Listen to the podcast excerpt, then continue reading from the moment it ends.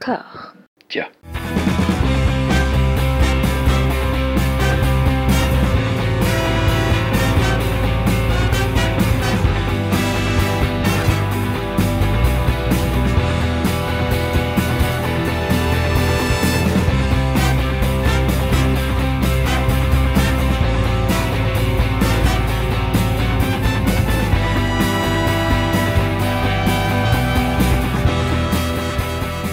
Bonjour et bienvenue à toutes et à tous. Je suis encore avec Lélo Jenny Batista. On ne se quitte plus. Comment ça va?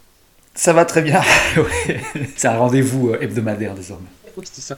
Non mais on en a gros, on a des trucs à dire et des bachins à balancer. Des doses. Des doses. Non non, on, on s'est euh, retrouvé sur euh, sur un ennemi commun et c'est la désignation de l'ennemi dans les sociétés contemporaines. Non, je, je spécule, mais mais même pas tant que ça en fait. Il y a toute une espèce de reconfiguration, une volonté de reconfiguration en cours dans le cinéma français, avec beaucoup de, de, de choses qui poussent dans tous les sens au niveau de la chronologie des médias, les- le CNC, etc., etc. Ce sont des vieilles antiennes, mais comme il y a eu euh, bah, la fragilisation du, de l'exploitation avec la crise Covid qui commence juste à rebondir, euh, bah il y, a- des petits euh, fifrelins qui s'engouffrent dans la brèche. Et pour commencer, j'avais envie d'être taquin coquin euh, avec toi, euh, Lélo. Tu as écrit une, une, critique de Astérix et Obélix, l'Empire du Milieu, avec une collègue à toi, qui a beaucoup, beaucoup tourné, qui a, qui a fait jaser, qui a fait, qui a fait grincer des dents, et qui a notamment amené cette espèce de, de, de, retour euh, médiatique auquel je ne m'attendais pas sur euh, la violence. La violence qu'il y a eu à l'égard du dernier Astérix. Il y a eu une magnifique citation avec ce magnifique template du Figaro qui circule sur les, les réseaux sociaux avec des, interviewés qui regardent la caméra de l'horaire euh, étrange et pénétré et avec une citation. Mais il y a eu donc cette déclaration de Gilles Lelouch, je cite, La violence de l'accueil reçu par le nouvel Astérix m'a semblé inouïe. C'est un peu le drame de l'époque. J'ai envie de te poser cette question, Lélo, est-ce que tu condamnes les violences? Et oui, bien sûr. Bah, dans le cas en plus de, de, de Gilles Lelouch, euh, il y, a- il y a également Benoît Poulvorde qui en a fait, qui a fait une sortie également cette fait. semaine, je crois, qui quelque part euh, m'agace encore, m'agace plus celle de Benoît Poulvorde parce que euh, bah, déjà il est pas dans le film, mais, mais surtout c'est que hum, Enfin, c'est quelqu'un qui a, qui, a, qui, a, qui a eu un humour très particulier dans les années 90. Tous les gens, en fait, c'est un, truc un peu récurrent. C'est-à-dire que plein, pas mal de gens qui ont eu des, hum- des, des humours très très durs, très corrosifs à une période, à un moment, j'ai l'impression, semble s'en défendre un peu plus tard euh, en, en vieillissant. Tu veux dire que Monsieur Manhattan n'existe plus? Ouais, voilà, ou même avant. Enfin, il avait fait, je me souviens dans les années 90, il avait fait un. Après, c'est arrivé, près de- c'est arrivé près de chez vous, il avait fait un, un espèce de stand-up. Enfin, à l'époque, on disait pas stand-up, euh, disait plus one-man show, où il était seul en scène, euh, dans un espèce de, de, de, de rôle d'ordure pas, pas possible, qui était assez drôle, mais qui était vraiment, il allait très très loin. Quand ces gens-là te parlent de, méchanceté ou quoi, c'est un peu bizarre quand même. Bah, bref, mais tout ça pour dire, bon, en fait, le truc, c'est que, bon, je- je- de toute manière, il, il ne parlait pas de cette cri- critique-là en particulier, mais du, du, de l'accueil en général, puisque bah, tout le monde a défoncé le film, ce qui, dans la presse, j'entends, à part quelques, il y a eu vraiment très peu de critiques positives. Mm. Ce qui est assez logique quelque part, euh, dans le sens où, enfin, Astérix et Obélix, c'est même plus un cas de, de, de, de question de goût, de point de vue, c'est c'est que c'est c'est comme si tu demandais, voilà, il y a un accident de train devant toi, euh, est-ce que c'est une chose positive ou pas, tu vois euh, euh, tu peux que constater un, un- un- de, de vrais vrais dégâts quoi. Mais en fait après, bon, je pense que la citation de Lelouch est peut-être un petit peu tordue parce qu'à mon avis, euh, ce qu'il a voulu dire par le drame de l'époque, c'est qu'il parlait peut-être pas forcément d'Astérix, mais du, du, du- de, la, la- la- la polarisation des avis, enfin du, du côté euh, où en gros les gens sont tous euh, extrêmement pour ou extrêmement contre, qu'il n'y a plus vraiment de, de, nuances. La critique, les réseaux Voilà. sociaux. Voilà, Il- je pense qu'il il voulait englober un peu tout ça et que ça, ça, s'est- ça s'est terminé en une phrase. Bon, ok, Je voulais revenir sur ton papier parce que c'est euh, c'est quelque chose que j'ai beaucoup vu tourner. En fait, Ouais. cette critique que tu as écrit, euh, euh, Mhm. c'est avec Sandra Onana, je crois. Non, c'est avec Marie Clock. Avec Marie Clock, ouais, pardon. ouais, ouais. Parce Bah, qu'en fait, on l'avait. Enfin, ouais. le, bah, le truc, c'est qu'on l'avait déjà. Enfin, moi, j'avais déjà. On avait. C'est la troisième critique qu'on doit faire un peu sur cette formule-là. La première fois que je l'avais fait, c'était pour euh, Stromae, parce qu'on Mhm. m'avait euh, donné un cadeau empoisonné de critiquer l'album de Stromae euh, en temps réel quasiment, c'est-à-dire euh, sorti le matin, sorti de l'article vers midi. Et comme il y avait eu tout un énorme discours autour, comme il y avait... En fait, quand, il y a quelque- quand, quand, euh, quand, quand la sortie de quelque chose est parasitée par un énorme, une énorme conversation, je me dis ça sert plus à grand-chose de faire une critique euh, classique. si tu veux. Stromae, j'avais fait un dialogue entre le fantôme de Juliette Gréco et le fantôme d'Annie Cordy, parce que ça me faisait penser à Juliette Gréco et Annie Cordy, ce que j'écoutais. Ce qui me permettait d'en parler de manière un peu objective en plus, c'est-à-dire que de cette manière-là, je pouvais, ça, ça, permettait aussi de mettre en avant des choses euh, assez positives de, ce que j'entendais, euh, sans pour autant entrer dans une critique qui aurait été forcément plus, plus négative. Là, pour le coup, avec Marie Clock, on l'a déjà fait à deux sur Beyoncé aussi. On avait fait une espèce de, de mini pièce de théâtre. Et là, donc, ouais, c'était. Parce qu'en fait, je me disais, c'est pas. Enfin, quelque part, c'est même plus la. C'est un film qui appelle même plus une critique, tu vois. c'est que t'es obligé de faire un truc qui, qui, est un peu en, en, marge, en parallèle, je sais pas. Et, et quelque part, j'avais presque envie. Moi, quand j'ai rendu le papier, j'étais pas du tout satisfait du truc. Je pensais qu'on pouvait faire vachement mieux que ça. Mais je me suis dit, en fait, finalement, c'est raccord, quoi. C'est. C'est-à-dire que faire un papier que tu estimes euh, inachevé, pas très bon, pour un film que tu estimes lui-même au-delà de l'inachevé et du pas très bon, c'était assez, euh, logique finalement. Et ça restera, je pense, un, une, valeur étalon euh, sur cette année et peut-être les celles qui viendront, mais c'est vrai que moi j'ai rien contre les films à gros budget, au contraire, enfin, tu vois, je suis plutôt client et tout, mais qu'on arrive avec un film comme ça et que ce soit une telle catastrophe, parce que c'est vraiment une catastrophe, même juste à un niveau formel, quoi. C'est-à-dire que c'est pas écrit, c'est pas, pas, pas filmé, c'est pas monté. Euh, c'est vraiment une suite de, de, de, de petits bouts de, de, je sais pas quoi. Tu, enfin, ce qu'il y a eu surtout, c'est aussi le, tout le discours qu'il y a eu autour, quoi, en fait. Mm. C'est-à-dire, euh, bah, le, le, film arrive, déjà, c'est annoncé comme le sauveur du cinéma français. Euh, tu as Guillaume Canet qui passe dans toute la presse pour dire qu'en fait, si les gens vont pas le voir, euh, euh en gros, le cinéma français meurt, quoi. C'est c'est limite la couverture, c'est quoi National Lampoon qui avait fait une couverture, si vous n'achetez pas le, ce journal, on tue ce chien. Ouais. Euh, c'est un peu ça, quoi. C'est la, nouvelle, la version 2023 de ça, quoi.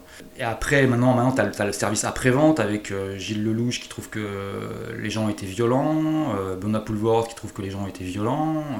Euh, là, tu te dis, non, mais il y a vraiment un récit qui est en train de se, de se faire, qui est hallucinant. Et en même temps, c'est raccord avec euh, ce qu'est ce qu en train de faire aussi Jérôme Sédou le, le coprésident de Pâté qui, qui, qui s'invite au Sénat, qui, qui, balance des trucs infernaux sur France Inter ou dans Le Monde. Enfin voilà quoi.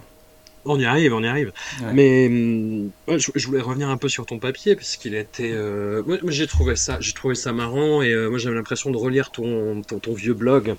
J'ai mmh. euh, recraché du Nyokman sur tes tripes et, et donc j'étais content mais et puis surtout, surtout dans une grande parution comme Libé, quoi. C'est mm. c'est frais de voir ce format-là. Après, voilà, il y a, y a, des gens qui ont critiqué le truc en disant ouais, mais vous vous, vous critiquez quelque chose en, en, en faisant un papier qui est critiquable aussi, mais le, le, le, le, truc que je reprocherais à ton papier, mm. c'est que c'est de la SF dans le sens où c'est un dialogue entre Guillaume Canet et Gilles Lelouch avec un Guillaume Canet qui a des doutes.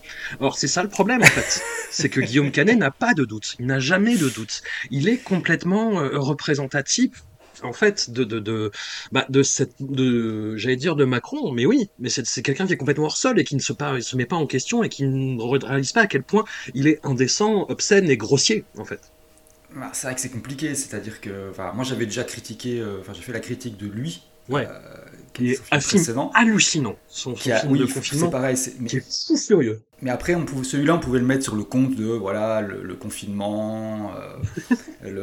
les, les, bourgeois deviennent fous en fait quand voilà, ils sont coincés avec eux-mêmes. Voilà. Ouais. Alors j'avais déjà fait une critique un peu particulière aussi sur celui-là, mais, mais, mais c'est vrai que et en plus les deux films, à la fois lui et Astérix, c'est des films que j'ai dû aller voir en avant-première publique, ouais. pas du tout en projection de presse. Alors euh, Astérix, c'est parce qu'on on, on avait tous raté les projections de presse, on, voilà. Euh, on n'avait pas, eu, les dates au bon moment, ou on a oublié, ou on avait autre chose à faire. Euh, par contre, lui, il y avait vraiment une volonté, on a, enfin, en tout cas on l'a ressenti comme ça, hein, on n'a pas la preuve, euh, mais une volonté de, de, vraiment pas nous montrer le film. C'est-à-dire que quand tu, pour expliquer un peu aux gens qui sont pas forcément dans le métier, quand tu, tu, tu, vas voir les films en projection de presse, euh, tu as des dates euh, précises, tu prends tes rendez-vous, etc. Et tu te retrouves dans des salles où il y a euh, entre euh, parfois une personne et, euh, et, 25 ou 100. Un grand, grand, grand match, donc les plus grandes doivent contenir une petite centaine de personnes. Et là, on te dit, alors que tu arrives sur les premières dates, on te dit non, c'est complet. c'est ce qui n'arrive à, jamais. dire jamais. Sauf pour les, fois, pour les gros blockbusters, quoi. Voilà, c'est arrivé une fois sur novembre. Et c'était vrai, pour le coup, et on nous a dit, et quand ça arrive dans ces cas-là, on te dit, bah, on va, on va en reprogrammer d'autres. Parce qu'il y a des dates de demande, on en reprogramme d'autres, c'est ce qu'ils font. Quoi. Ouais, ouais. Là, on te dit, il euh, n'y a, y a, plus de place. Et quand on dit non mais ben, entre guillemets d'une manière un peu polie, tu te fous de ma gueule, on te répond non mais vous savez Guillaume Canet est très connu. C'est texto, texto la réponse qu'on avait eue. Donc, euh, donc là, on s'est dit, bon. Ce qui est vrai. ce, qui est, ce, qui est, vrai, enfin, techniquement, on peut pas, peut pas le réfuter. Et ce qui fait qu'en fait, on s'est dit, non, là, ce film, c'est plus seulement qu'on peut le voir, c'est qu'on doit le voir. et, euh, et, en fait, le fait est que, voilà, dans ces cas-là, tu, quand tu rates des projections qu'on t'empêche de voir, tu prends un avant-première public, on a tout le temps plein à Paris, c'est-à-dire que tu vois le film le dimanche ou le lundi avant sa sortie mm. euh, dans une grande salle. Et ça a été le cas donc pour lui, et que je suis allé voir seul un lundi soir assez déprimant. pour, euh, pour Astérix, on avait, on avait vu ça un, dimanche soir euh, avant la sortie avec, donc, avec ma collègue Marie Cloque. L'avantage, c'est que tu vois avec un vrai public. Parce que quand tu vas voir une projection de presse, euh, les gens sont un peu dans leur boulot aussi, donc ils sont, ils sont pas totalement relâchés comme une, un public classique. quoi. C'est-à-dire que tu peux aller voir une comédie et les gens ne rigolent absolument pas alors qu'ils ont trouvé ça très bien. Là, en l'occurrence, on allait dans une salle publique avec beaucoup de, de familles, d'enfants, etc. Et là, ça riait très très peu quand même. Euh, pour Astérix. Euh, je, m'étais dit, genre à un moment, je me suis dit, c'est pas possible, personne ne rit, il faut que je regarde mon, téléphone, voir à quel moment surviendra le premier rire. Et c'était un truc genre 32 minutes, ce qui, pour une comédie grand public, est quand même assez violent. Et puis en fait, à la sortie de la salle, surtout, j'ai un peu traîné dans le hall pour écouter un peu les réactions. Et, euh, et il y avait carrément des, enfants qui n'étaient pas contents, quoi. ça arrive, ça arrive. Qui, qui disaient genre, ah, c'était pas terrible, ou carrément, non, c'était vraiment pas bien. Enfin. Quelque part, ça m'a plus. Euh, ça c'est presque le, le, truc de la soirée qui m'a le plus choqué. c'est de me dire que, genre, si t'arrives pas à remplir ce contrat-là, euh, c'est qu'il y a vraiment un truc qui va pas. Et effectivement, parce que, à la rigueur, que des critiques de ciné trouvent ça nul, bon, bah, euh, j'ai envie de dire. c'est ce qu'ils attendent quelque part. Enfin, mais mais que, que, que, des spectateurs lambda et des familles, des enfants en sortent déçus, c'est un autre délire déjà. Et je pense que il est là le problème peu avec Astérix, c'est que c'est quoi Ça allait un petit peu, on, allait, ça beaucoup trop loin dans le, n'importe quoi et surtout le n'importe quoi hors de prix. C'est un film qui est effroyablement transparent. J'essaie de pas employer le terme sinistre cette fois-ci, mais qui est effroyablement. Euh, Pour pas. Euh, voilà. Mais, mais qui, je pourrais, je pourrais, franchement, je pourrais. Hein, c'est un film qui est effroyablement transparent parce que le, le, côté film de Guillaume Canet euh, hors sol par rapport à la société, on l'a sur le personnage même d'Astérix, qui, ma foi, à, une espèce de crise d'adolescence woke avant de revenir dans le droit chemin euh, viandard et euh, hmm. qui est un thème qui a par ailleurs été abordé apparemment dans une des BD récentes, mais euh, apparemment un peu mieux, puis avec des personnages vraiment adolescents où c'était pas dans, dans, dans, ce délire-là. Et en fait, moi, tout, c'est l'aspect racolage en fait, moi, qui m'a vraiment gêné. Le côté, on colle Max et Carlito, on colle Ragnar le Breton, on colle tel influenceur, on colle Aurel San à tel moment, avec euh, enfin autant de temps qui est calculé limite euh, à, la seconde près pour, euh, pour que ce soit rentable. Quoi. Je... Oui, c'est ça, c'est ça. Et en plus, pour moi, ça marche moyen parce que pour le coup, la plupart des youtubeurs, des influenceurs, je les connais absolument pas. Hmm. Marie Claude, justement, qui, est ma collègue, qui, est plus jeune, qui, a en plus une connaissance de tout ça, m'expliquait parfois, bah alors lui c'est machin, lui c'est machin. Mais moi je me disais, j'avais besoin d'être un peu un, un, vieillard qui allait découvrir un truc. Mais, mais euh, non, mais en fait, le truc c'est que ça fonctionne pas, et puis que, enfin, quand même, une des qualités de la comédie, c'est un peu d'être euh, assez universel, quoi. Mm. Et typiquement, je veux dire, c'est un film qui est inexportable. Enfin, je veux dire, euh, qui, tu, envoies ça ailleurs, dans un autre pays, où personne ne sait qui est McFly Corlito, personne ne sait qui est Aurel San, personne ne sait, enfin, comment ça fonctionne. Je sais pas.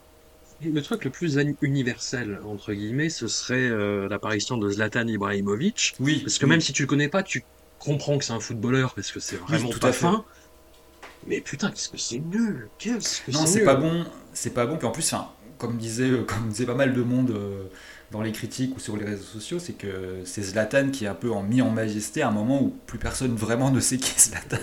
C'est-à-dire que c'est un moment où il est plus vraiment au top. Quoi. Enfin, c'est plus le, type qui, qui, accapare les médias. Ouais. C'est-à-dire que là, il aurait fallu Mbappé ou euh, quelqu'un comme ça, quoi il, est, passé un peu au second plan. Donc c'est un peu bizarre aussi. Quoi. Même, là-dedans, le choix n'est pas forcément le plus pertinent. Et euh, c'est ce qui fait aussi que bah, quand tu, à côté, tu as euh, l'autre, le jumeau maléfique de ce film qui est euh, Les Trois Mousquetaires qui vient de sortir, tu, tu l'apprécies un peu plus peut-être que tu ne devrais parce que parce que pour le coup, c'est un vrai film. Voilà. Oui. Qu'on aime, on aime. Là, là, vraiment, on peut, genre, justement, on peut, on peut discuter, on peut dire, bon, moi j'aime parce que, moi j'aime pas parce que.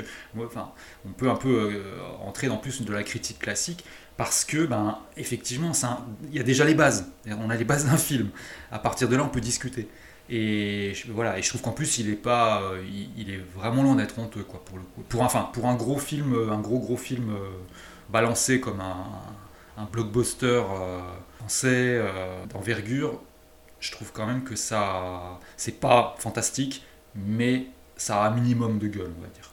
Oui, mais tu vois, est-ce que c'est pas comme euh, le, je vais être très précis, qu'est-ce que c'est pas le, le, le printemps 2008 All Over Again, c'est-à-dire que le printemps 2008, il y avait eu les randonneurs 2, les randonneurs à Saint-Tropez, il y avait eu euh, Disco de Fabien Antoniente, il y avait eu Astérix Obélix aux Jeux Olympiques, et après ces trois films-là, tu regardais euh, Bienvenue chez les Ch'tis, mais tu te disais, mais, mais oui, mais c'est du Lubitsch, c'est, euh, Oui, non, mais, ouais, non, mais merveilleux. bah, je, suis, je suis assez d'accord. Bah, après, le truc, c'est Mm. c'est un peu toujours. Enfin. Après, c'est- des choix, c'est-à-dire que soit tu, tu prends les choses un peu en fonction du contexte dans lequel tu es, et effectivement, tu te retrouves avec des, des, des, des rééquilibrages un peu comme ça, ou alors tu compares tout à l'aune de, de Citizen Kane, et, euh, et là, euh, tu, tu, tu, es in for a treat, quoi, comme on dit. Euh, tu, euh, tu vas jamais t'arrêter, quoi. C'est Ah. l'éternel débat et euh, le- la magnanimité euh, de, de, de précaution par rapport au cinéma de genre français. Ah, pour un film français, c'est bien. Oui, c'est ça, c'est ça. C'est que bah, moi, pareil, dernièrement, je parlais, je parlais encore dans un article euh, de l'effet. maintenant, j'appelle carrément ça l'effet Smile. Ouais. C'est-à-dire Smile, c'était un film d'horreur. Donc, on- toi, on a pas, enfin, toi, t'as parlé dans, dans- Ouais. dans les, des podcasts également. Moi, j'ai fait des papiers dessus aussi. C'est un film d'horreur qui a très bien marché et qui est plutôt, euh, plutôt pas mal, mais qui est un film d'horreur, on va dire, dans un monde euh, qui, qui tournerait rond. euh, ce serait un film un peu moyen, moyen bof, quoi. Ouais. Là, il s'avère que dans le, dans le contexte actuel, c'est une très bonne surprise, voire même une très très bonne surprise. Du coup, voilà, tu es obligé d'un peu de tout rééquilibrer à- au regard de tout ça. Et euh, c'est pour ça, moi, je, c'est- c'est c'est difficile de. Quand, quand tu quand tu t'es pris Astérix et Obélix dans la gueule, c'est difficile de, de. Comment dire De faire la fine bouche sur les trois mousquetaires. Euh, voilà. Parce que, quand même, voilà, il y, a- y y le minimum syndical et même, il y a même plus que ça. Il y a même plus Mm. que ça. C'est-à-dire que, voilà. euh, moi, je lui reproche surtout d'être un film très. euh, très frileux parce que bah mais après quand tu comprends un peu comment le tournage a été fait tu, ils ont aussi fait une- un très mauvais choix enfin c'est pas un mauvais choix en soi mais c'est un choix qui n'est pas forcément toujours payant c'est celui de tourner dans des vrais décors Mm. et, de tourner dans des, ben, des, vrais décors surtout des vrais châteaux des, des- endroits classés euh, qui fait que tu peux pas non plus t'amuser comme un dingue quoi parce que tu dois faire très attention à ce que tu fais etc j'ai vu un papier sur lequel ils expliquaient que sur des scènes de poursuite, sur des toits, euh, ils avaient été obligés de, faire très attention à ne pas abîmer les, ardoises des toits. Donc à partir de là, ça veut dire que tu peux pas, tu peux pas y aller à fond, quoi. Et ça se sent dans le film. Moi, je trouve que c'est vraiment un truc qui se sent dans le film, c'est-à-dire que t'as as, un climax qui n'en est pas vraiment un, quoi. Je suis très emmerdé devant ce film parce que j'ai de, j'ai de la sympathie pour son réalisateur euh, Ma- Martin Bourboulon. J'avoue que j'aime bien, j'allais dire beaucoup, j'aime pas mal les, les deux euh, papa et maman avec euh, Ouais. Marina Foïs et Laurent Lafitte qui sont des modèles de, de comédie française avec un, un- un concept intéressant, euh, bien écrit, bien réalisé. Le deuxième, c'est ni plus ni moins qu'un remake du premier, mais avec ce qu'il faut en fait, c'est ce qui manque à la comédie américaine contemporaine, ce qui, qui faisait un petit peu sa saveur dans les années euh, 2000 et un peu au début des années 2010, c'est-à-dire vraiment cette envie d'y aller, quoi, de Hum, hum. de- d'exploiter vraiment les concepts et de pas de pas reculer. J'ai eu très peur devant son Eiffel, qui est vraiment mais euh, J'ai pas vu ça. oh là là là là, un film chic et tape à l'œil en costume où pour le coup il a, tu sentais qu'il avait aucune latitude. Là tu sens qu'il en a un peu plus. Mais, euh, mais ça rame quoi. Mais dans les scènes d'action ça marche à moitié, c'est mal découpé, c'est moche. Là je trouve la photo euh, plate et un peu indigente. Et puis surtout, moi c'est le côté réécriture contemporaine qui m'emmerde. J'ai relu un- le début de, de- de- Ouais. du premier bouquin de Dumas. Et moi, je me suis rappelé euh, que c'est- c'est pas tant euh, le- le- la frénésie d'aventure, mais c'est la façon dont sont brossés les personnages à travers les dialogues, moi qui me plaisait particulièrement. Parce que Dumas, euh, voilà, a un peu vieilli, mais ça claque. Hmm. C'est, il y a, un côté vraiment, euh, voilà, les, les- limite les dialogues sont les, passent- sont autant des scènes d'action que les scènes d'action, quoi. Et là, c'est de l'écriture contemporaine et où ça tombe un peu à plat, quoi. C'est-à-dire que la meilleure réplique, c'est celle que tu vois euh, dans la bande-annonce. euh, vous avez de l'arrogance, euh, bah oui, mais je la mets au service de Sa Majesté. Et c'est c'est un peu le summum de Ouais, euh, mais c'est vrai qu'il manque un peu des. des, euh, quand, quand ça veut faire des fois des bons mots, c'est un peu lourdingue. Ouais. Euh, après, il y a, sur- il y a des fois sur l'humour, je trouve que ça fonctionne à peu près. Mais c'est c'est sur- surtout quelques personnages. Je trouve que par exemple, Romain Duris s'en sort un peu mieux là-dessus. Enfin, il a des dialogues un peu meilleurs que les autres. T'as pareil, Louis Garrel, je trouve qu'il est, il est pas mauvais non plus. Euh, Cassel est pas voilà. Cassel est pas bon Ouais, Cassel tout. est un peu. En plus, il est dans un rôle un peu genre euh, Olivier Marchesque, quoi. Un peu euh, le mousquetaire alcoolo brisé. euh. Enfin, il tire la gueule, il, est, il est condamné. Il est, enfin, c'est, c'était un peu la crainte que j'avais au début, c'est de me dire, genre, ça va être les trois mousquetaires version Olivier Marshall, ça va être, ils vont être tout le temps être suants, il pleuvra tout le temps, ils vont se pisser dessus, ça va être terrible. Et en fait, non, non. Enfin, après, je en plus, je l'ai pris en sympathie assez vite le film parce que le, le début, et j'ai trouvé pour, pour ce genre de film, Ouais. et, et j'ai trouvé qu'il était, euh, voilà, il y avait un petit truc quand même, quoi, de, de, de faire enterrer vivant euh, D'Artagnan et de le faire sortir comme dans euh, Tire encore si tu peux de, du Loquesti. J'ai cité ça comme, comme, comme référence, mais je pense qu'elle est totalement pas volontaire pour, pour, pour les gens qui ont fait le film, mais, mais c'est quand même pas le même genre de film. Mais voilà, c'était plaisant de voir ce genre de choses, quoi. C'est pareil, à un moment, il y a une scène dans une morgue euh, qui fait un peu bizarre, qui, est assez marrante. Enfin, moi, j'ai trouvé marrante parce que le côté, genre, les trois mousquetaires vont à la morgue, comme dans un, comme dans un épisode de, série, de série télé, ça m'a fait assez marrer, quoi. Mais voilà, il y a des petits trucs, enfin, il y a les bases d'un truc un peu. Moi, le. Par contre, j'ai pas. Par contre, il y y a des, plein de trucs que j'ai pas aimé non plus, mais. Mais euh, c'est vrai que le- dans l'énergie, le rythme, il y a des choses qui, qui collent pas trop. Il y a cette espèce de longue scène de, de combat en plan séquence que j'ai trouvé euh, pas, pas très lisible, pas très utile surtout. Euh, je suis pas très. J'aime beaucoup Eva Green en général, mais alors là, je trouve que son personnage est un peu, un peu à côté, quoi. Enfin, un petit peu too much. Voilà, enfin, il y a des petits trucs comme ça, quoi. Mais c'est, ça reste un film. Moi, voilà, moi, ce que je, si je devrais résumer très vite, c'est de me dire qu'en gros, euh, c'est un, un film où on s'ennuie pas, mais on s'amuse pas non plus vraiment. Donc, euh, Mm.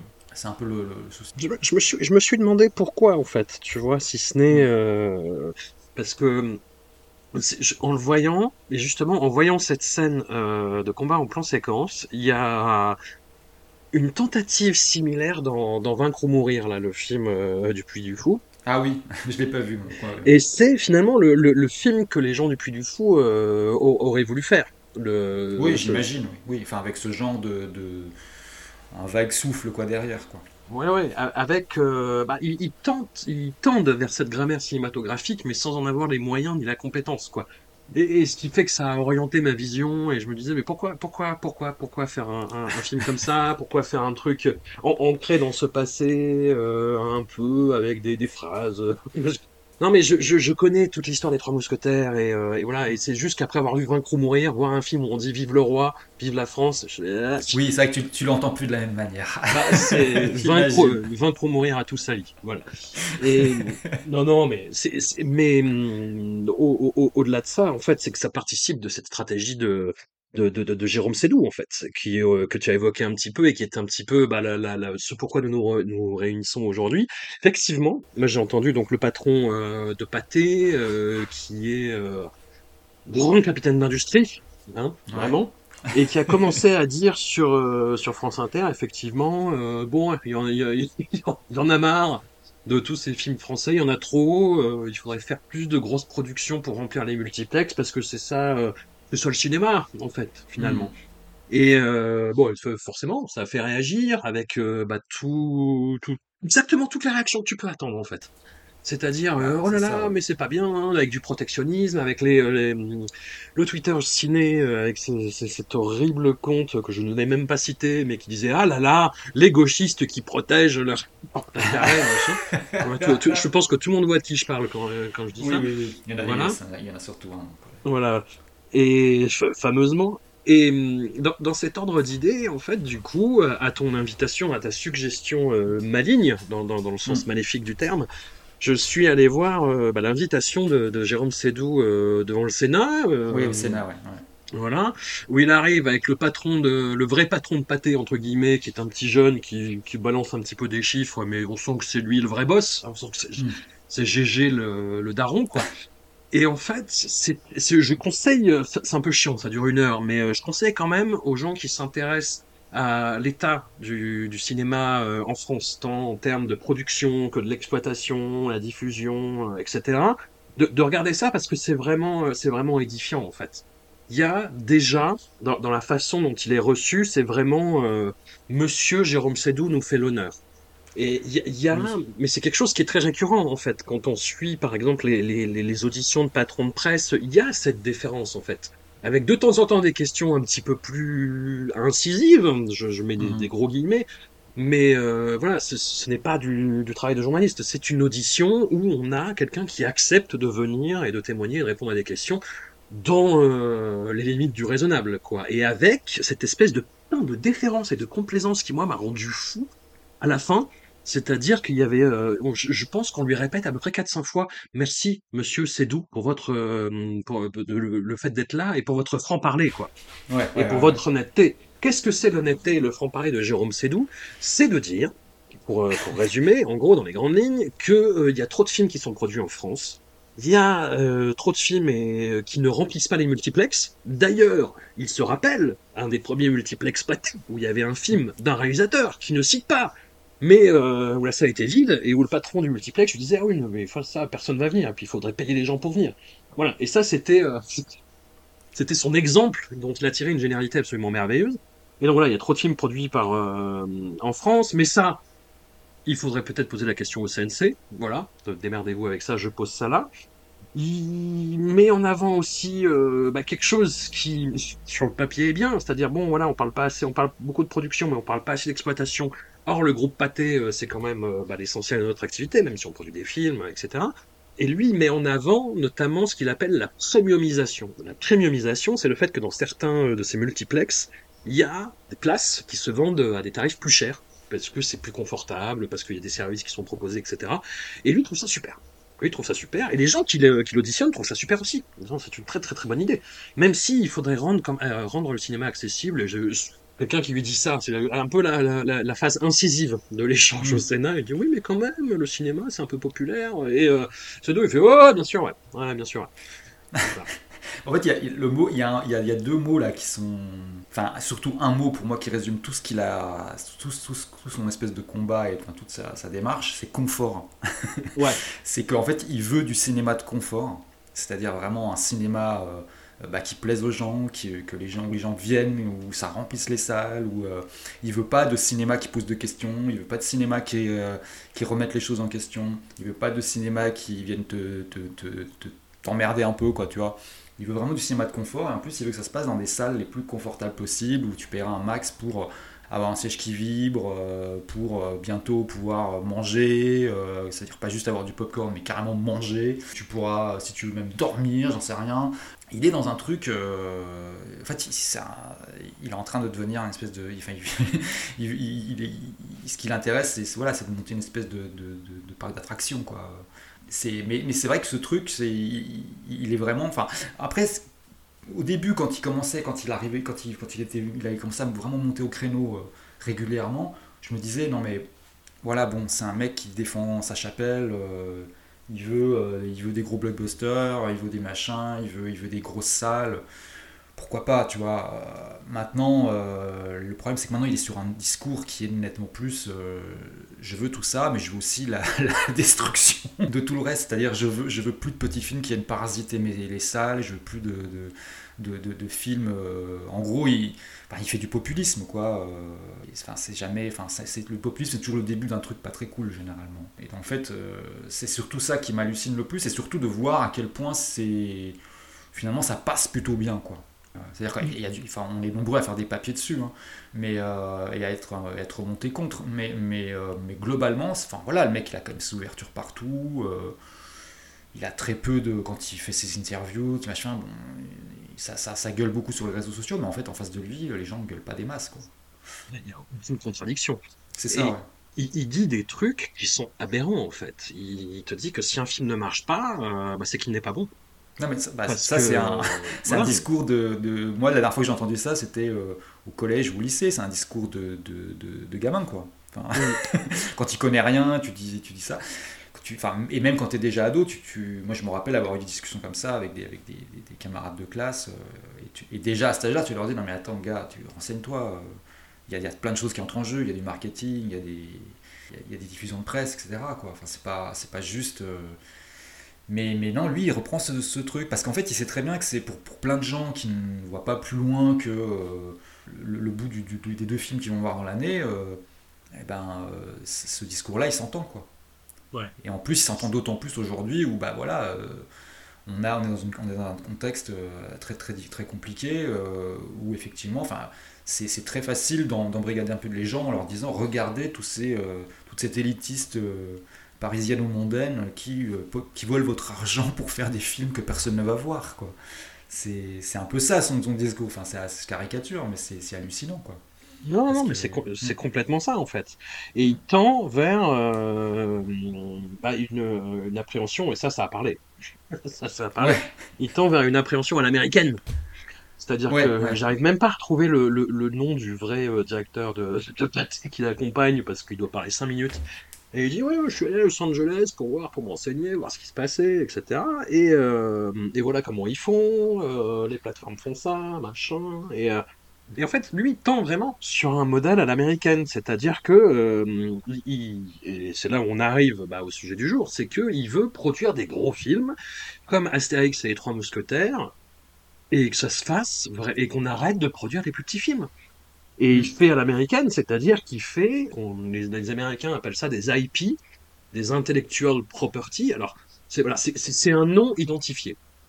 Ça peut être aussi bien bah, une franchise Marvel euh, que Fast and Furious, que euh, que même euh, Shakespeare ou la Bible. Tu vois, c'est des IP. C'est quelque chose qui est identifié. Donc, il a pris Astérix, il a pris Alexandre Dumas c'est les IP et euh, il faut que ça soit euh, bombardé dans ces multiplex, comme dans les multiplex américains. Et eh ben, tu as 25 euh, séances de Spider-Man No Way Home et une séance de West Side Story de Spielberg. C'est ça, ouais. Bah, en plus, là, il est en train de vraiment, enfin, il, est en train de mettre en place ce truc, hein, puisque là derrière, le Trois Mousquetaires, donc, qui est, déjà coupé en deux parties, la deuxième partie va sortir vers Noël. Tu as le Comte de Monte Cristo qui va sortir l'an prochain.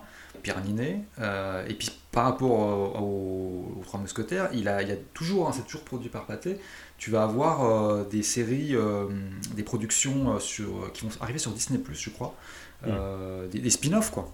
Un truc qui s'appelle Milady Origins et un autre qui s'appelle Black Musketeers. donc voilà. Donc en fait, il est vraiment en train de, de, de, de enfin ils sont, ils sont en train de copier complètement le, le, schéma américain.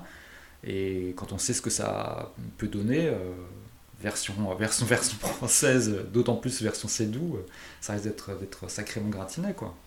Et ça va être encouragé, et ça va être suivi, et ça va être accompagné d'assauts sur la politique d'aide du CNC, ça va être euh, sur la chronologie des médias. On a un système qui fonctionne à peu près, en fait, dans, dans, dans, le bah cinéma français actuel, mm, mm. mais qui est remis en question euh, sur, sur, ces questions-là, en fait. Et le fait qu'il y ait eu le Covid et que ça ait vidé les salles, ça a aidé. Ça, ça, ça, lui, a servi, ça a été un énorme levier pour, pour son discours, quoi. Et puis, euh, oui. non, puis en plus, il met tout en scène. Enfin, c'est comme on, rejoint un peu le dernier, dernier podcast qu'on a fait ensemble sur Tarantino, où on parlait quand même de quelqu'un qui a écrit son propre récit. Et mm. euh, là, c'est c'est que ça, c'est que c'est des gens qui, qui, euh, qui, écrivent leur récit, qui savent très bien. Tu vois, il y a eu le, cette, alors là pour le coup, ça a été un, un assez gros flop, mais quand il y a eu cette couverture du film français, euh, et qui ont montré Cédou entouré de, bah, de, tout le staff, un peu de, tous les acteurs de, de, ces films, de ces productions en cours. Euh, il y avait Guillaume Canet, Vincent Cassel, euh, François Civil, Pierre Ninet, etc. Et ils, étaient les deux, ils avaient posé sur cette couverture avec en, gros titre Objectif Reconquête. et, ça, ça, cochait toutes les mauvaises cases, c'est-à-dire qu'il y avait à la fois le côté, le côté en marche le côté un peu, euh, un peu macronien qui, qui, était, qui était là. Et puis en plus, bah, voilà, c'est une couverture de, pour le film français où il y a absolument que des mecs en couverture, à, un moment où on parle vraiment de la représentation sans arrêt. Euh. Avec le nom du parti de Zemmour. oui, voilà, oui, en plus avec le nom du parti de Zemmour. Enfin, c'est, tout était extrêmement mal vu, quoi. Mais ils le font et ils y vont. Et, en fait, pourquoi ils se priveraient? Parce qu'en fait, personne personne n'a vraiment spécialement envie de les, de les contrer. Euh ce qui m'hallucine, c'est que, enfin, en fait, il y a un moment, il va peut-être falloir aussi qu'il y ait une, y ait une, riposte euh, de la part des Indés ou de, de, de, producteurs plus petits, je sais pas, enfin, je ne sais pas faire la même chose, mais, mais, mais, mais peut-être trouver des, d'autres axes, j'en sais rien. On a une ministre de la Culture qui est plutôt euh, dans, dans un parti pris de, de, de défense et d'offensive, Mm. mais qui n'est pas soutenu en fait. Par exemple, quand ça. euh, Rima Abdoumalak euh, Mm. Dit qu'il se passe quelque chose quand même d'un peu inquiétant du côté de Bolloré, bah elle est toute seule en fait. Bah, c'est le gros Personne ne la ouais. soutient. Voilà. Parce que voilà, enfin ça, c'est doux, euh, il est sur le même courant que c'est c'est c'est dans le même même délire que que, que, que Bolloré, euh, Hanouna, enfin à des à des à des, euh, des gré- degrés divers évidemment quoi. Mais, Bolloré euh, a la main dessus aussi, parce que Canal+, Mm. c'est quand même un, bah, un acteur fondamental dans la production euh, du cinéma français.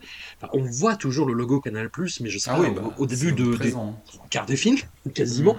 Et Bolloré dit, euh, voilà, contre les gauchistes, vous commencez à me péter les couilles, euh, je, je vais peut-être mettre le, le haut là là-dessus, quoi. Ah et je, je, je reformule à peine. C'est aussi un truc qui, qui, qui, qui bave aussi sur les, les gros événements, quoi. C'est-à-dire que, si tu veux, quand euh, maintenant, l'an dernier, Cannes, c'était le, le gros truc dont tout le monde parlait, c'était la venue des influenceurs, tu vois. c'était pas, euh, c'était presque, c'était un truc qui occupait autant le, le terrain en termes de communication que l'avenue de Tom Cruise. Mm. Euh, donc c'est là que tu te dis qu'il y a un, il y a un truc, il y a un truc qui, qui, qui merde sérieusement. Là c'est pareil, on parle beaucoup de, apparemment le prochain festival sera beaucoup centré autour, enfin, enfin en gros on va beaucoup dérouler le tapis à TikTok. Euh, je, je, sais pas. Ouais, ouais, ouais, ouais, non, mais il y a, beaucoup d'interrogations, mais, mais hum, ouais, c'est ça qui me, qui m'agace, c'est-à-dire que c'est vraiment euh, pu- purement conjoncturel et, euh, et à un moment de mise à mal, vraiment du, du cinéma et de l'exploitation française. Mais je pense qu'il n'avait pas anticipé, c'est que ça rebondit et ça rebondit malgré lui. C'est pas grâce à lui que ça rebondit, ça rebondit malgré lui. Les, gens reviennent peu à peu en salle. Il y a toujours un énorme problème, c'est que le public vieillit. Ouais, bah carrément. Et en fait, enfin, t'entends des discours là-dessus. euh, Enfin, moi, j'ai euh, quand j'étais à, c'était quoi l'an dernier à Locarno, me semble-t-il, j'avais entendu plein de plein plein de discussions de producteurs à droite à gauche qui parlaient français très fort parce que les producteurs français ont ce truc de parler très très fort dans les pays étrangers sans se douter que des gens les écoutent euh, et qui, euh, qui avaient tous des, des, des, des, des, euh, comment dire des visions très catégoriques sur le cinéma quoi et, Ouais. euh, et je parlais c'était des gens parfois qui avaient la trente la petite trentaine et, euh, et qui étaient là qui disaient non mais le cinéma c'est fini c'est un truc pour les vieux il faut tout changer t'es là c'est assez assez chaud d'entendre ça quoi c'est alors je te parle je te dis même pas ce qu'ils disaient sur la presse hein. J'imagine très bien, j'imagine très bien. Bon, on peut s'en passer maintenant, il y a les influenceurs. oui voilà Déjà. En plus, pareil, c'est, c'est-à-dire qu'ils disent oui, le- le- le- les jeunes ne vont plus en salle, mais c'est faux. C'est Ben faux, oui, en c'est fait. faux. c'est faux. C'est faux, mais ils y vont sur des événements que les générations, euh, enfin, les générations ultérieures, j'allais dire, euh, ne, ne, ne comprennent pas. Et qui, et qui est pire que ça, qu'elles stigmatisent. C'est-à-dire que là où les jeunes vont, c'est dans les, euh, bah, les, les, les séances euh, d'ani- d'animation japonaise, dans euh, les films d'horreur, dans Mm. euh, Creed 3, tu vois, et où à chaque fois c'est des événements qui sont filmés, qui sont relayés sur les réseaux en disant mais regardez, euh, ces jeunes fous qui crient pendant un film, qu'est-ce qui se passe? Mais ça le truc, c'est qu'en fait, on parle tout le temps de ce qui se passe, c'est-à-dire on parle tout le temps des gens qui hurlent au Grand Rex euh, Mm. euh, non-stop pendant toute la durée du film. On parle Comme si ça n'avait jamais existé en plus. Moi, c'est ça qui me voilà, déjà, ça, ça a toujours existé, c'est juste que là, on a l'occasion de le filmer, euh, que ça se passe à Maubeuge euh, ou, euh, ou à Paris.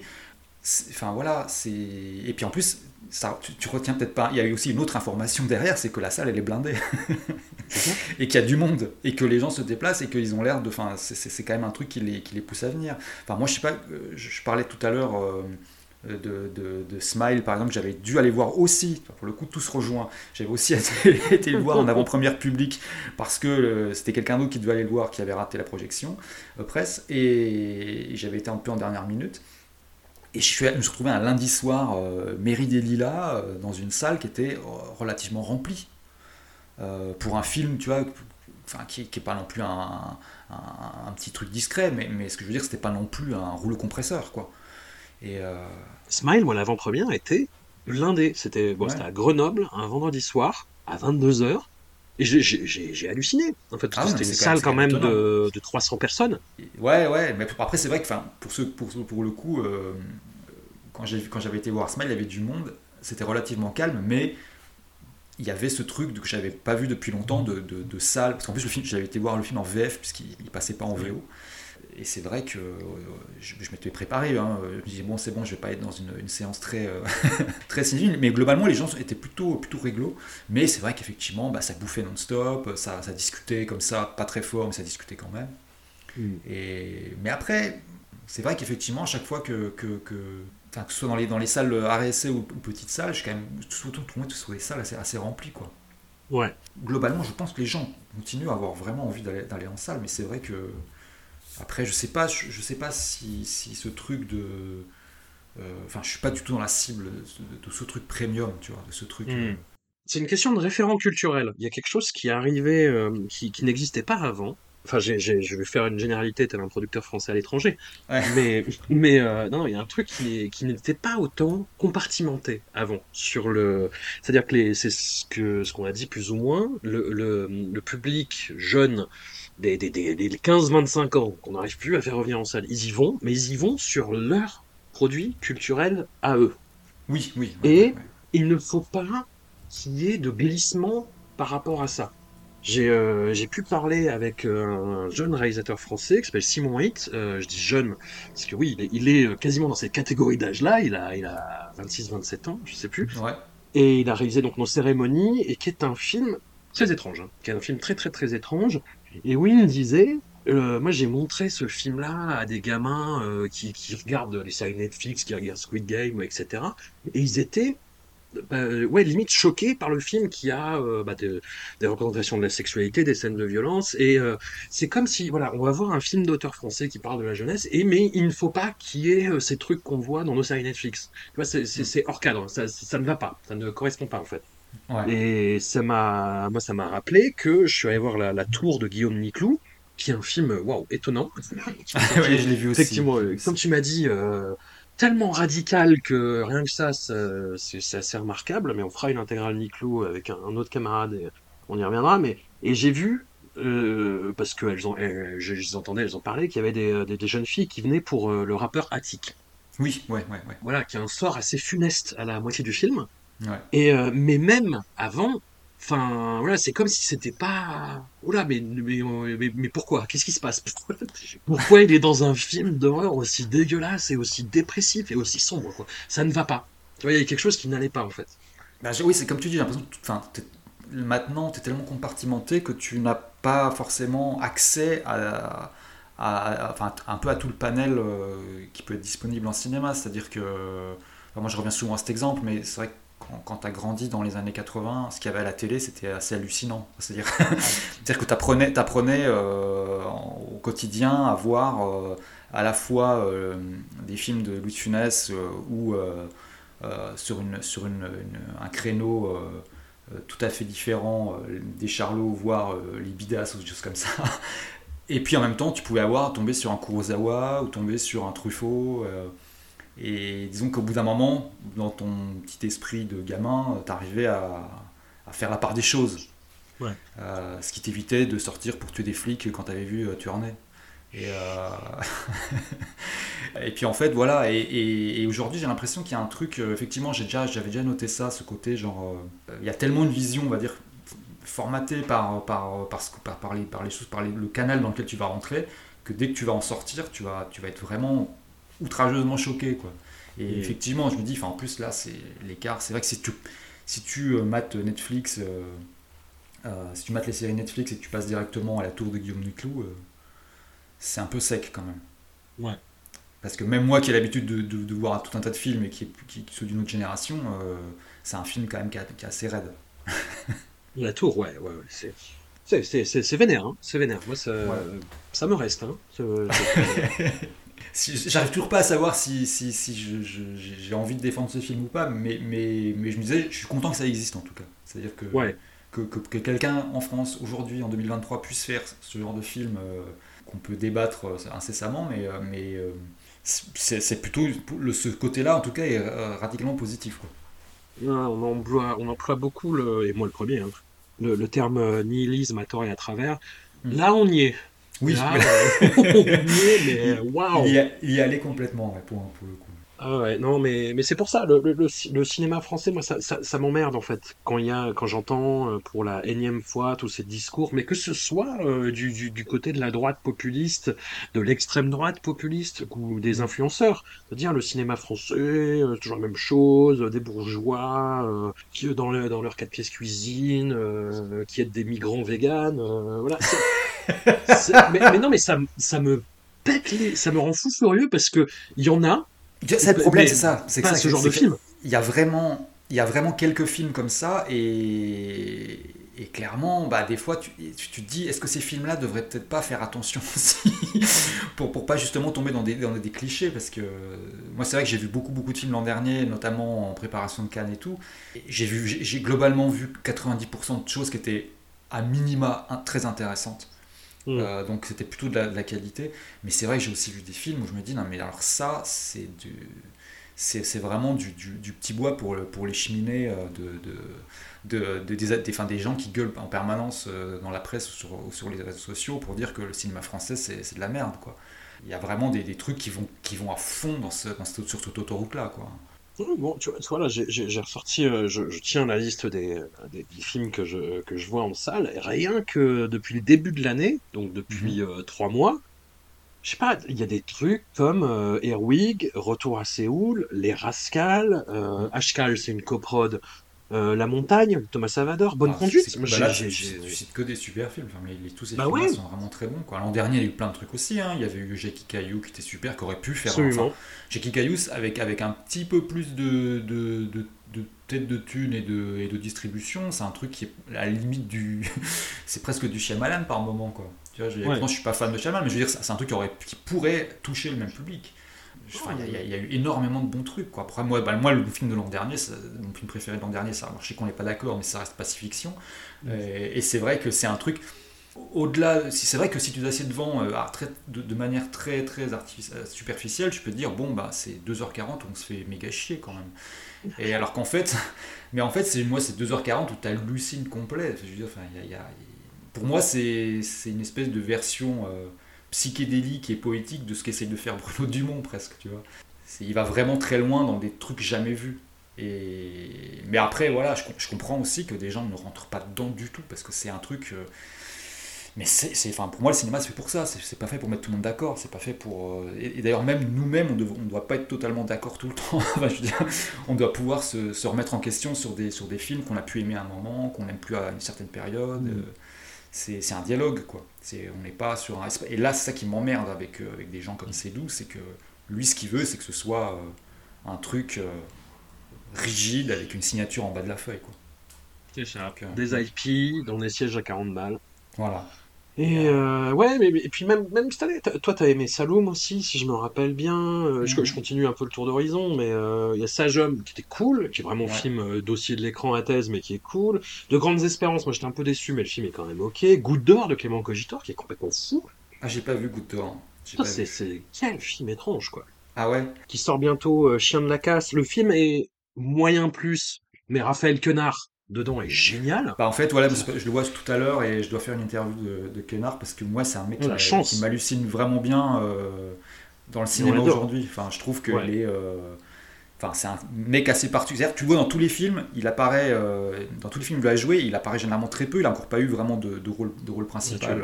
tu. Tu vas voir Chien de la casse. Ouais. Les Voilà, bah, premières minutes, mais c'est du Raphaël Connard porn. J'ai envie que ça dure 6 heures en fait. J'ai envie qu'il continue à parler non-stop pendant 6 heures en fait. Bah, moi, c'est un mec qui me sauve les films. Tu vois, genre, il apparaît dans, il apparaît dans Novembre euh, un petit Ouais. moment. Il apparaît dans le dernier Dupieux aussi un petit moment. euh, et à chaque fois qu'il apparaît, c'est genre, ah bah tiens, il se passe un truc. Voilà.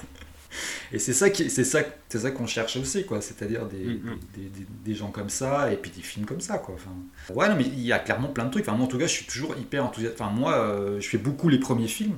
euh, Mhm. Et c'est vrai que je suis régulièrement quand même assez, euh, assez étonné, quoi. Il y a quand même un niveau. euh, On n'est pas d'accord sur le, sur le film, mais que j'ai revu et que j'ai revu un peu à la hausse, mais euh, Grand Paris de Martin Jova, qui est un oui, film Grand très Paris, étonnant aussi. À Grand Paris, tu vois, je parlais tout à l'heure des, des séances presse euh, où les gens ne rigolent pas parce qu'ils sont en train de bosser. Là, c'est une des rares séances presse que j'ai vues, euh, Projo Presse, où euh, il y avait vraiment des gens qui riaient beaucoup. Mm. Euh, ce qui m'avait étonné, parce que tu vois, j'ai vu des comédies où, ça riait très très peu ou pas du tout, parce que bah, les gens sont plus absorbés par, par ce qui se passe, etc. Enfin, par, par ce qu'ils ont à écrire. Non, mais il y, a, plein de trucs. Y a, tu vois, par exemple, il y a. J'avais vu à Cannes l'an dernier qui vient de sortir, il y a Dalva qui est très bien aussi. qui est sur le coup en plus sur enfin c'est un premier film qui, qui, aborde deux sujets qui sont généralement affreusement casse-gueule, sont quand même l'inceste et le, les, adolescents euh, placés en foyer, et qui s'en sort euh, magistralement sur les deux, les deux sujets. Donc euh, on arrive à faire des trucs quand même, hein, et des trucs de très très bonne qualité. Quoi. Donc, non, Jérôme Sédou, Raphaël Connard, ton argument est invalide. Voilà. Voilà. voilà. Non, mais voilà, c'est, je suis en train de vous faire le passer en revue un peu les, les, les, les films français que j'ai revus, mais c'est vrai que il y a des daubes aussi. Hein. Oui, bien sûr, bien sûr. Mais c'est minoritaire en fait, c'est ça qui, ça qui est dingue, c'est qu'en fait quand on voit vraiment beaucoup sur l'année, te rends compte qu'en fait euh, les films qui sont euh, euh, vraiment en dessous, et il y en a vraiment très peu déjà, et puis en plus les films qui sont en dessous et qui en plus sont dans le cliché, ce cliché qui est véhiculé du film français de la chambre de bonne ou de, du, du, de l'appartement dans, dans, le centre de Paris avec la façade haussmannienne et tout ça, c'est encore plus une minorité. C'est vraiment il y en a, mais franchement, ça a quand même tendance à s'amuser. C'est vrai. Bah, François Ozon ne peut sortir qu'un film par an. Hein. Ouais. Bim oh, J'ai vu le dernier, il est horrible.